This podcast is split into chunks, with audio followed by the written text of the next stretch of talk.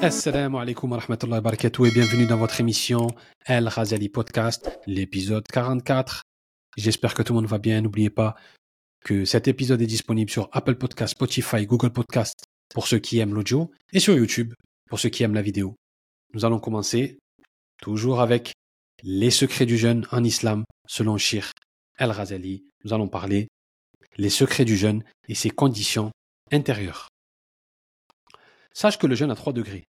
Le jeûne général ou jeûne du commun, Sawm el-Umum, le jeûne spécial ou jeûne de l'élite. Et le jeûne spécial réservé ou jeûne de l'élite de l'élite. Le jeûne du commun est caractérisé par l'abstention de se livrer au désir du ventre et du sexe, ainsi qu'il a été exposé dans l'introduction de ce traité pour montrer des faveurs attachées au jeûne. Le jeûne de l'élite consiste de plus à préserver du péché de l'ouïe, de la vue, de la langue, les mains et les pieds. Le jeûne de l'élite de l'élite est en outre celui du cœur qui se détourne des préoccupations mondaines et des pensées vaines et qui fuit tout autre qu'Allah, puissant et majestueux.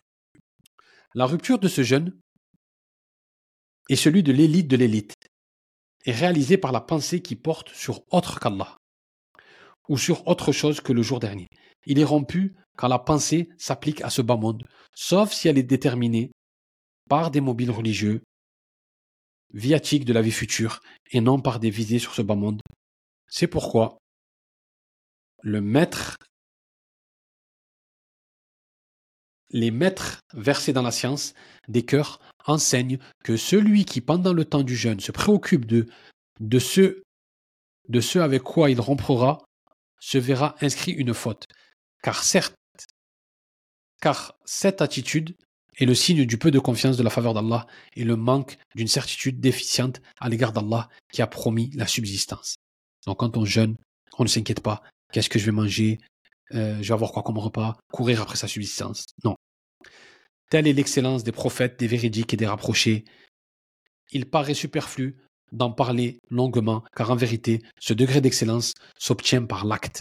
Il s'agit, en l'espèce, d'orienter intimement son aspiration vers Allah, puissant et majestueux, et de s'éloigner de tout ce qui est autre que lui. Gloire à lui. On devra alors s'imprégner du sens de la parole divine. Le Coran, verset 6, euh, surat 6, verset 91. Dis Allah, puis laisse-les se divertir dans leurs vains propos. Le jeûne de l'élite est celui des êtres pieux et vertueux, salihun. Il consiste à éviter que le péché envahisse les facultés. Il est rendu parfait par six dispositions. Il y a six dispositions pour rendre le jeûne parfait. La première est de baisser le regard et de se soustraire ainsi à la considération de tout ce qui est blâmable et réprouvé et de tout ce qui préoccupe le cœur et le distrait du souvenir d'Allah. Le prophète a dit Le regard concupissant est une des flèches empoisonnées d'Iblis. Qu'Allah le maudisse. Dieu donne une, foi qui procure la douceur du cœur à celui qui préserve son regard par crainte de lui. Jabir rapporte que Anas rapporte les propos suivants du prophète Rasulullah Cinq comportements font rompre le jeûne. Le mensonge, la calomnie, les propos malfaisants, malveillants, pardon, le serment fallacieux et le regard de convoitise. Numéro 2 consiste à retenir la langue du bavardage, du mensonge, de la calomnie, de la médisance, de la tenue des propos indécents, du maltraitement de la dispute et de la contradiction. Elle oblige au silence et à s'occuper de l'invocation de Dieu, gloire à lui, et la récitation du Coran. Tel est le jeûne de la langue dont Sofiane a dit la calomnie détruit le jeûne.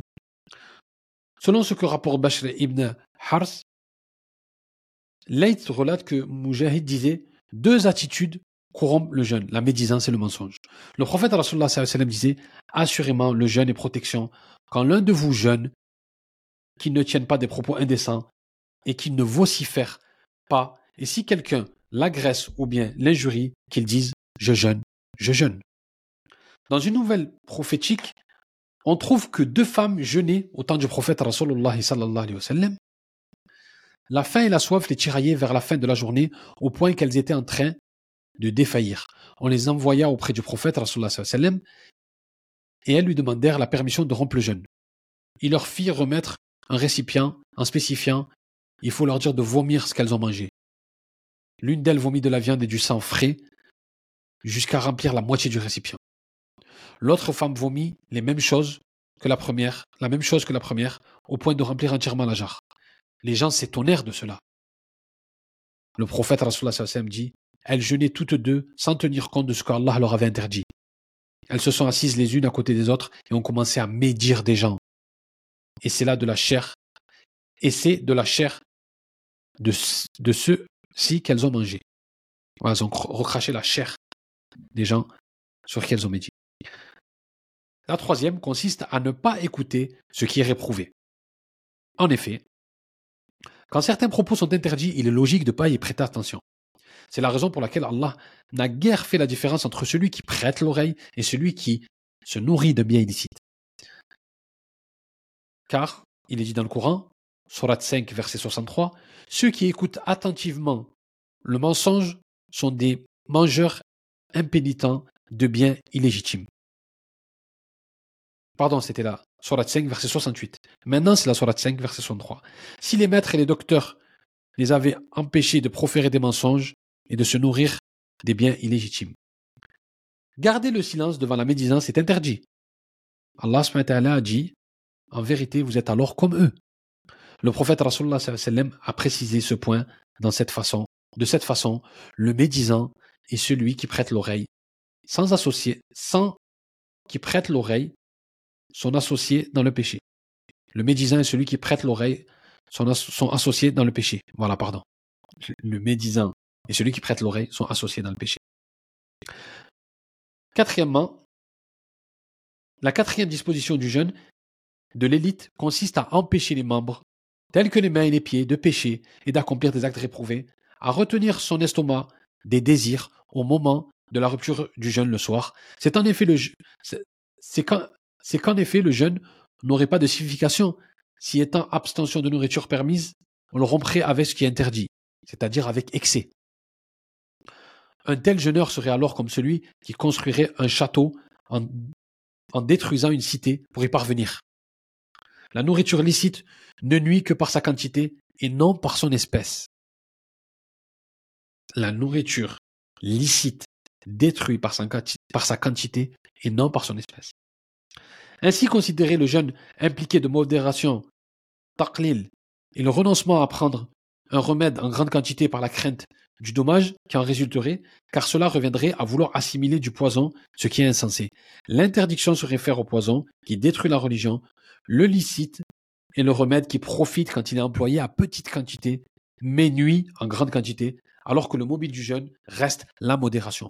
Le prophète Rasulullah a dit combien de jeûneurs ne retirent de leur jeûne que la faim et soif.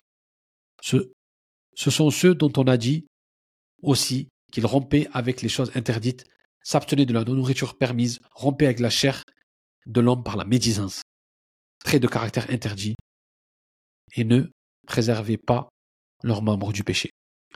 La cinquième consiste à ne pas absorber beaucoup de nourriture licite au moment de la rupture du jeûne, de manière à ne pas remplir l'estomac. Aucun vase n'est plus détesté Dieu qu'un ventre qui regorge de choses permises.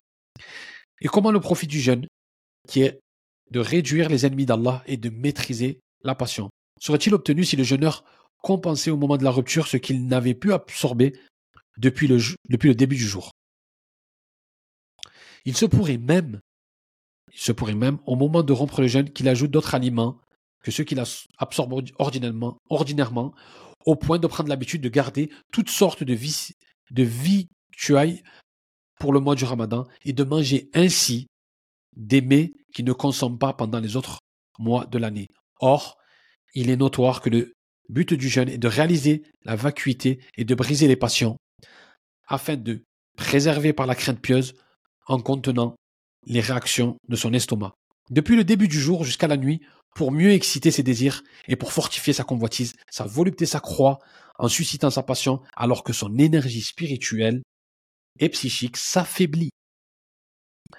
Il arrivait ainsi à se complaire dans sa disposition s'il ne venait à abandonner cette habitude. L'esprit du jeûne, son secret, n'est-il pas de réduire les forces, moyen d'accès coutumier de Satan et d'empêcher de revenir aux dispositions mauvaises?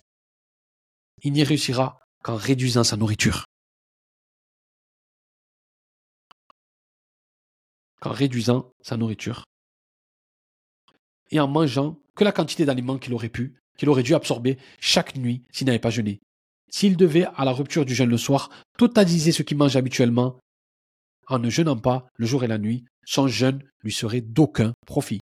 Le bon comportement consiste à ne pas dormir beaucoup pendant le jour afin de ressentir la faim et la soif. Et afin de prendre conscience de l'affaiblissement des forces, car c'est alors que le cœur se purifie. L'être s'efforcera de garder le plus longtemps possible chaque nuit, chaque nuit, une certaine faiblesse de corps afin de rendre légères ses dévotions nocturnes. Il lui devient, il lui devient de ce fait possible de ne plus sentir Satan tourner autour de son cœur et d'être en mesure de considérer le royaume des cieux et la nuit du décret prédestiné, nuit pendant laquelle certaines réalités du royaume céleste sont dévoilées. Tel est ce qu'Allah exprime dans le verset suivant. En vérité, nous l'avons fait descendre. Il s'agit du Coran, selon l'interprétation la plus répandue. Et Allah a dit aussi dans la nuit du décret prédestiné.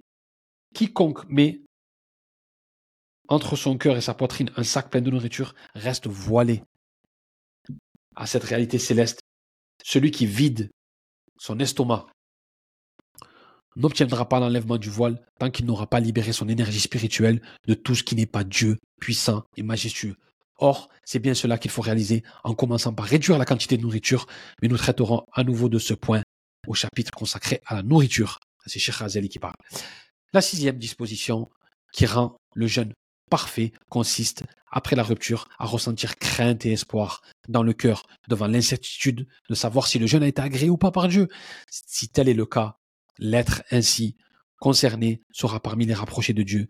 Mais si au contraire son jeûne est refusé, il trouvera il se trouvera d'entre les réprouvés. Il devra donc veiller à garder cette attitude à l'issue de chaque adoration, de chaque œuvre d'adoration. On rapporte que le Hassan, fils de Abu al-Hassan al-Basri, que Dieu les agrée, passa près d'un groupe de gens qui riaient. S'exclama, assurément Allah a fait du mois de Ramadan un hippodrome pour ses créatures, et ils y rivalisent de vitesse pour lui obéir. Certains êtres l'emportent et triomphent, alors que d'autres restent à l'écart et échouent.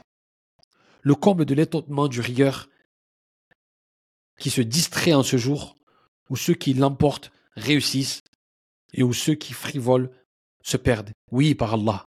Le comble de l'étonnement ne réside-t-il pas dans le fait que si le voile est élevé, celui qui est vertueux se préoccuperait de sa vertu et celui qui fait le mal de sa mauvaise action?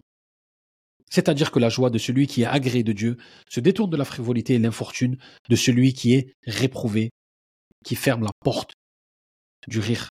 On rapporte qu'une certaine personne tient les propos suivants à El-Anaf ibn. Certes, tu es bien vieux et le jeune t'affaiblit. Il répliqua, je me dispose à l'accomplir en vue d'un long voyage. La constance, sabre dans l'obéissance Dieu Allah, gloire à lui, est plus facile que la résignation dans son châtiment. Telle est la signification intérieure du jeûne.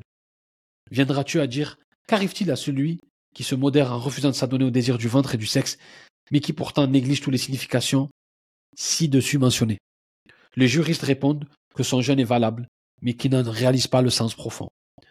Sache toutefois que les docteurs de la loi extérieure établissent des conditions extérieures légales à l'aide d'arguments plus faibles que ceux que nous venons de présenter pour établir les modalités intérieures du jeûne, et nous voulons notamment indiquer la médisance de certaines, et certaines de ses formes. Cependant, les docteurs qui considèrent de l'extérieur, qui considèrent de l'extérieur les prescriptions de la, loi, ne traitent,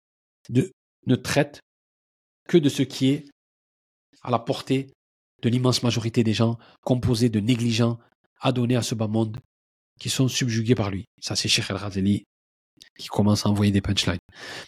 Différemment, les docteurs qui s'intéressent à la vie future comprennent par validité du jeûne l'acceptation, l'acceptation d'Allah qui est l'atteinte du but recherché. Ils savent que l'objectif du jeûne est de se caractériser par certains caractères d'Allah puissants et majestueux, tels que l'attribut de sa, de sa média ou de soutien universel indépendant et impénétrable et d'imiter les anges en s'éloignant des passions dans la mesure où la nature le permet.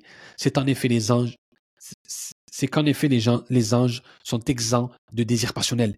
Les hommes, eux, sont d'un degré supérieur à celui des animaux en raison de la lumière de leur intelligence qui leur permet de se déprendre des passions. Les hommes sont d'un moindre degré de celui des anges à cause de l'emprise sur eux des désirs passionnels. Leur condition est d'être éprouvés dans le combat qu'ils entreprennent pour y parvenir. Quand l'homme s'adonne aux passions, il s'abaisse au niveau plus bas et rejoint la masse des bêtes. Mais en domptant ses désirs, il s'élève au degré le plus haut des êtres exaltés et atteint ainsi l'excellence des anges. Or, ceux-ci sont proches d'Allah, et quiconque les imite assimile leur caractère et se rapproche de Dieu comme eux-mêmes, qu'ils ressemblent à l'être proche et lui-même rapproché de lui. Il est cependant évident que la proximité en question n'est pas spatiale, mais bien en fonction des qualités de cet être. Tel est le secret du jeûne chez les maîtres d'intelligence pénétrante et chez les personnes de cœur. À quoi bon différer un repas? Si en contrepartie on en assimile deux quand le soir arrive Et pourquoi permettre ainsi à d'autres désirs passionnels se développer tout au long de la journée? Si dans le cas il y avait pourtant un avantage. Quel serait alors le sens de la parole suivante du prophète Combien de jeûneurs ne retirent, du jeûne que la faim et la soif? C'est à cette condition que fait allusion Abu al-Darda quand il a dit Combien le sommeil des anges s'agace et leur rupture de jeûne sont excellents. Comment le jeûne et la, et la veille des insensés et la veille des insensés ne serait-il pas défectueux? Car un atome de car un atome de qui a la certitude et la crainte pieuse sont bien supérieures et plus lourdes que l'équivalent d'une montagne d'actes de piété pratiqués par ceux qui s'égarent.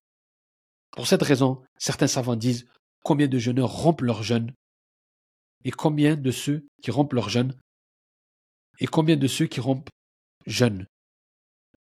En effet, celui qui rompt et qui pourtant jeûne est bien celui qui garde ses membres du péché tout en mangeant et en buvant. Par contre, celui qui jeûne, tout en étant considéré comme rampant le jeûne, est bel et bien celui qui a faim et soif, demeurant insouciant à l'égard de ses membres.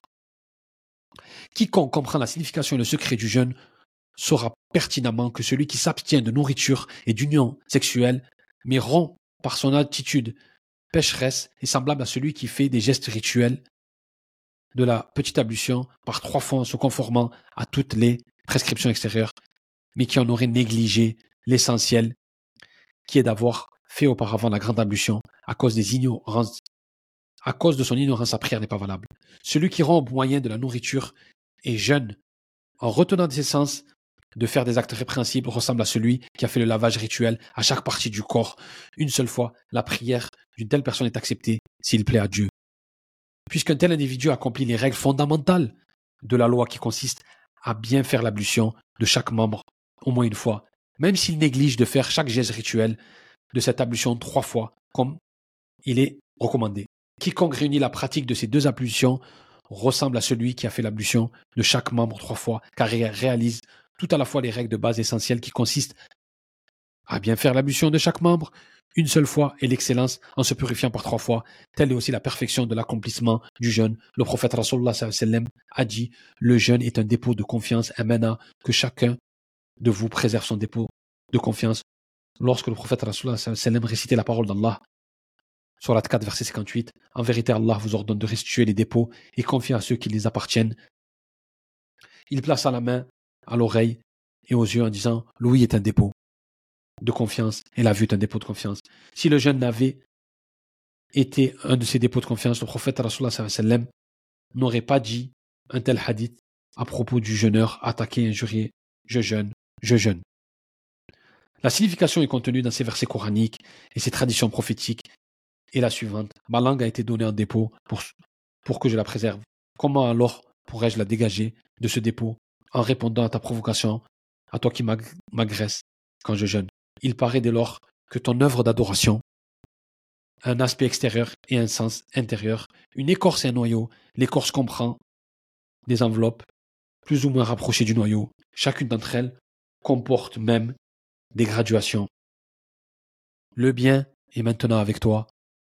Que tu te contentes de l'écorce sans te préoccuper du noyau, ou bien que tu te réfugies auprès de l'assemblée des maîtres doués d'intelligence pénétrante. C'est la fin de notre épisode. Barakallahu fikoum.